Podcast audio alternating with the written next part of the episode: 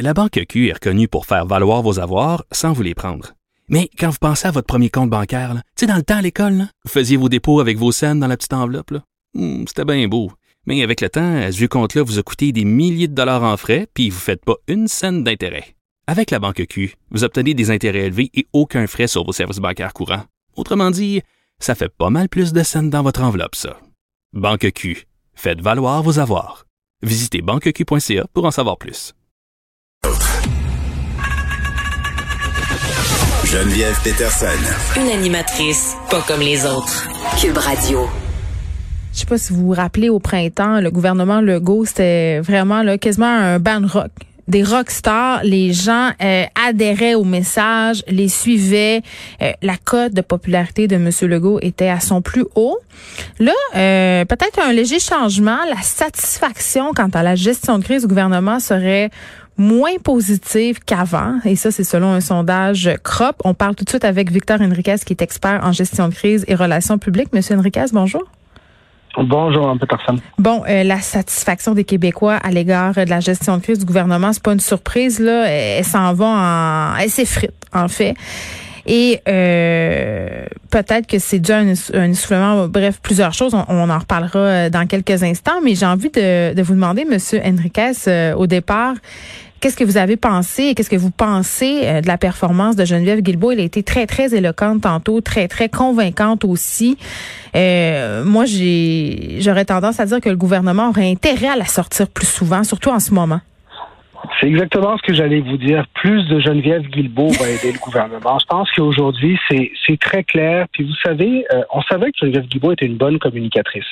Euh, c'est un domaine qu'elle maîtrise très bien. C'est là-dedans qu'elle a fait carrière euh, avant d'aller en, politique active. Oui, puis pendant les inondations, là, elle a été championne aussi. Là. Elle est tout le temps en maîtrise. Elle est très en maîtrise, mais je vous dirais que là où elle a, là où elle marque des points énormément, c'est dans sa capacité à trouver un équilibre dans son discours. Euh, Madame Guilbeault, depuis le début de cette crise, lorsqu'elle intervient, d'abord, elle ne va pas plus loin que son rôle. Je trouve ça extraordinaire comment est-ce qu'elle est capable de jouer son rôle de leadership tout en ne donnant jamais l'impression de marcher sur les pas de M. Legault.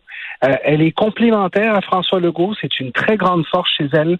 Elle est capable aussi de trouver un équilibre entre, aujourd'hui, quand elle a parlé de, ce reconfinement que le gouvernement ne souhaite pas, mhm. mais qui malheureusement pourrait devenir inévitable si on ne suit pas les règles et que la, la quantité de cas ne baisse pas. Elle amène un certain équilibre qui est très intéressant. Le problème, c'est lorsque une déclaration comme celle qu'elle a faite aujourd'hui sera reprise comme par ses collègues, il va falloir garder cette même capacité de communiquer avec avec équilibre, de communiquer de façon euh, raisonnée, qui est sa grande force. Elle parle beaucoup aux gens. Moi, je reçois beaucoup de, gens qui me parlent positivement d'elle. Mm-hmm. Et je pense que ça nous rappelle aussi, vous savez, Geneviève, on parle souvent de la contribution des femmes en politique. Un homme et une femme sont différents. C'est des différents communicateurs, sont différents dans leur approche, dans leur approche de gestion. Et moi, j'ai fait de la politique dans ma vie, dans une vie précédente, et j'ai toujours dit, les femmes en politique amènent une façon de communiquer avec les gens, une façon de prendre soin des gens qui est indispensable au milieu politique. Mais c'est pas un gros cliché, ça, de dire que les femmes amènent un, côté je prends soin puis un côté maternel?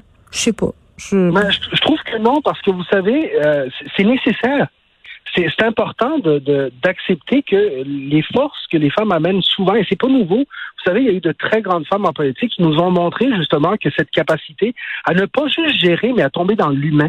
Parce qu'il y a une compréhension de l'humain qui est importante. Pauline Marois a été un extraordinaire exemple. Louise Arel l'a été à travers les années. Il y en a eu dans tous les partis. Ben, je pense que c'est important qu'on se le dise. Il y a une force qui vient avec ça.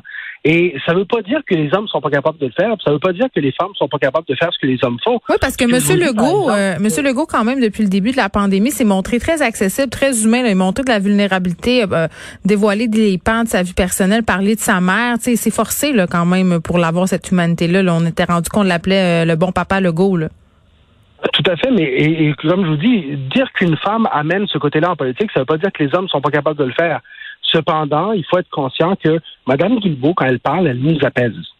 Et ça, c'est quelque chose qui va au-delà du discours puis au-delà des mots. C'est-tu parce que c'est différent en ce sens où, là, ça fait longtemps euh, qu'on a des points de presse qui sont tenus par M. Legault. On a peut-être envie un peu de tirer sur le messager parce que ce qu'il a à nous dire, ça fait pas notre affaire. Fait que de changer de messager, ça fait du bien. Ça peut être juste ça aussi, hein, tu sais, le fameux changement, là. Ben, je pense que oui, mais en même temps, moi, je, crois vraiment, puis là-dessus, ben, vous savez, je, je, pense vraiment que le ton que Mme Guilbeault amène, euh, c'est une jeune femme, c'est une mère de famille. Vous savez, lorsqu'on lorsqu'on est un porte-parole, on oui, amène elle vient de Québec. on amène, elle vient de Québec, mais on amène un background avec soi. On amène une personnalité avec soi. Et la personnalité de Mme Guilbault, elle ressort à ce moment-ci. Je vais être très honnête avec vous, j'ai pas toujours été son plus grand fan, mais je pense qu'aujourd'hui, il faut rendre à César ce qui appartient à César. Mm. Geneviève Guilbault est probablement l'étoile montante qu'on a vue dans cette euh, dans cette pandémie. Rappelons-nous, avant, on parlait beaucoup de Simon Jolin Barrette, on parlait beaucoup de la relève de M. Legault. Mm. Je pense qu'aujourd'hui, c'est inévitable de penser à la relève de M. Legault. On pense automatiquement à Geneviève Guilbault. Elle aura marqué beaucoup de points, puis je pense que oui, elle sera très utile au gouvernement de continuer à la mettre, à la mettre en position mm. de porte-parole parce qu'elle amène quelque chose de, nous, de, supplémentaire au discours gouvernemental. Bon, on revient à cette insatisfaction là, par rapport à la gestion de crise du gouvernement, euh, puis pas nécessairement de M. Legault en tant que tel, mais vraiment la, gestion de crise caquienne. Là, au printemps, on était vraiment satisfait. Là, ça descend dans les sondages. Les gens posent de plus en plus de questions. À quoi il est dû cette insatisfaction-là, M. Enriquez? je comprends qu'on était soufflé, mais je pense qu'il y a plus que ça je pense, je pense qu'il faut, il faut regarder de deux façons différentes. La première, c'est qu'on est quand même dans des niveaux extrêmement élevés de, de, de satisfaction. Ah oui. Euh, je pense que si je ne me trompe pas, on est au-dessus de 60 Donc, oui, il y a un certain essoufflement, mais mm. vous savez, cet essoufflement-là est dû à, la crise elle-même. Hein. La, crise est très longue. Euh, on est en deuxième vague. Je pense qu'au printemps, les gens étaient prêts à se mobiliser. C'est plus difficile à ce moment-ci. Mm. Et d'une certaine façon, lorsque c'est plus difficile, ben, les décisions du gouvernement deviennent plus impopulaires.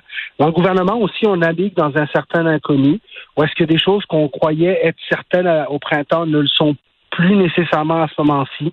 On a eu aussi cette période estivale où est-ce qu'on a eu l'impression de retrouver une normalité, puis on a l'impression que le gouvernement nous l'enlève à nouveau, hmm. alors que c'est tout simplement l'effet même de la pandémie. Alors, je vous dirais que je ne suis pas surpris, je ne trouve pas ça anormal, et c'est loin d'être dramatique pour le gouvernement. Cependant, ce qu'on a senti au mois de septembre, c'est une perte de clarté dans le message qu'il faut absolument retrouver. Il me semble que dans la dernière semaine, lorsque j'entends le ministre de la Santé, lorsque j'entendais M. Legault, d'ailleurs, qui a été plus présent la semaine dernière que les semaines précédentes, on semblait revenir à un message un peu plus clair. Et là, ce qui va être important, et ce qu'on dit depuis le début, c'est qu'il faut que les décisions soient conséquentes. Donc, ce qui est difficile à ce moment-ci, c'est quand on nous dit vous pouvez pas aller voir les gens, mais vous devez aller travailler. C'est quand on nous dit vous pouvez passer l'Halloween, mais vous pouvez pas aller voir vos parents la fin de semaine.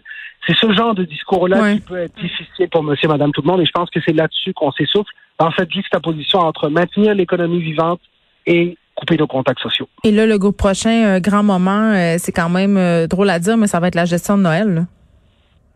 Ah, tout à fait. Et c'est là que ça va jouer parce que très honnêtement, je pense que vous le savez autant que moi, Mme Peterson, les gens, euh, les gens ne s'imaginent pas rester pendant les deux semaines de Noël enfermés à la maison. Euh, les gens ont besoin aussi, il faut, faut, se le dire, les gens ont besoin de contact avec leur famille. Moi, je suis le premier à me dire, je peux pas imaginer que je vais passer Noël sans mes parents. Euh, donc, quelque part, il va falloir que le gouvernement trouve une façon de d'abord de nous mettre dans un effort collectif durant le mois de novembre. Moi, je trouve que ce serait intéressant de nous dire préparons Noël. Si on veut Noël, c'est maintenant que ça se passe. Hey, mon Dieu, novembre, tu sais, novembre, le mois sombre, November Rain, personne ne peut rester en dedans, ça va être vraiment dur, vraiment dur. J'en suis conscient, mais vous savez, si on nous demande d'acheter les cadeaux de Noël à partir du mois d'octobre parce que Post Canada est pas sûr de pouvoir livrer, peut-être que c'est le temps qu'on nous dise aussi que c'est les gestes du mois de novembre qui vont décider ce qu'on peut faire en décembre. Moi, si j'étais au gouvernement, c'est ça que je commencerais à établir comme discours, mm. parce que je pense que le gouvernement n'aura pas le choix de trouver une façon pour éviter que le monde fasse à peu près n'importe quoi et ce qu'il veut, puis qu'il tombe dans les parties clandestins, de trouver une façon d'amener à un certain rythme social à ce Noël qui sera unique, mais qui doit rester un moment aussi où les gens se retrouvent. Ne, ne, il ne faut pas que le gouvernement évacue l'humain complètement de cette situation. Hmm. Ça, ça pourrait avoir des conséquences graves sur son taux de popularité, par exemple, parce que M. Legault a toujours été un homme proche des gens. Les gens l'ont suivi pour ça, les gens l'ont appuyé pour ça. De tomber dans une période où on nous dit, ben, restez à la maison pendant Noël puis voyez personne, je suis pas sûr que ça, ça va nécessairement fitter avec son discours habituel. En tout cas, moi, ça fait mon affaire. Hey, Monsieur Enriquez, il nous reste une petite minute. Euh, je veux qu'on se parle du fameux 28 jours. Là, là on nous a dit, hein, hier, on a laissé entendre que ça serait prolongé. Est-ce que c'est une bonne stratégie de le jouer comme ça? Moi, je suis pas convaincu. Euh, je pense qu'à ce moment-là, bon, il y a eu, euh, ça, c'est un élan de marketing, se dire on va utiliser le 28 jours. Bon, les gens connaissent le défi 28 jours sans alcool au mois de février. Euh, je suis pas sûr que les gens du 28 jours sans alcool sont nécessairement contents non plus. Mais je pense qu'à ce moment-ci, c'est pour ça que je vous parlais de cette anticipation de Noël, Ouais. euh, on ne peut plus être dans les mesures temporaires parce qu'on s'en rend compte qu'il n'y a plus rien de temporaire. Dans le fond, on est dans des mesures de confinement social tant et aussi longtemps qu'on n'aura pas un vaccin ou un médicament de masse. Et ça, je pense que c'est la, la, la, la transparence que le gouvernement doit avoir. Je sens que c'est la transparence que le gouvernement veut avoir. Je l'ai vu hier à M. Legault lorsqu'il parlait. Il est clairement en train de nous projeter vers l'avenir. Bon, depuis une couple de semaines, on nous parle d'habitude qu'ils ne pourront pas changer avant un bon moment.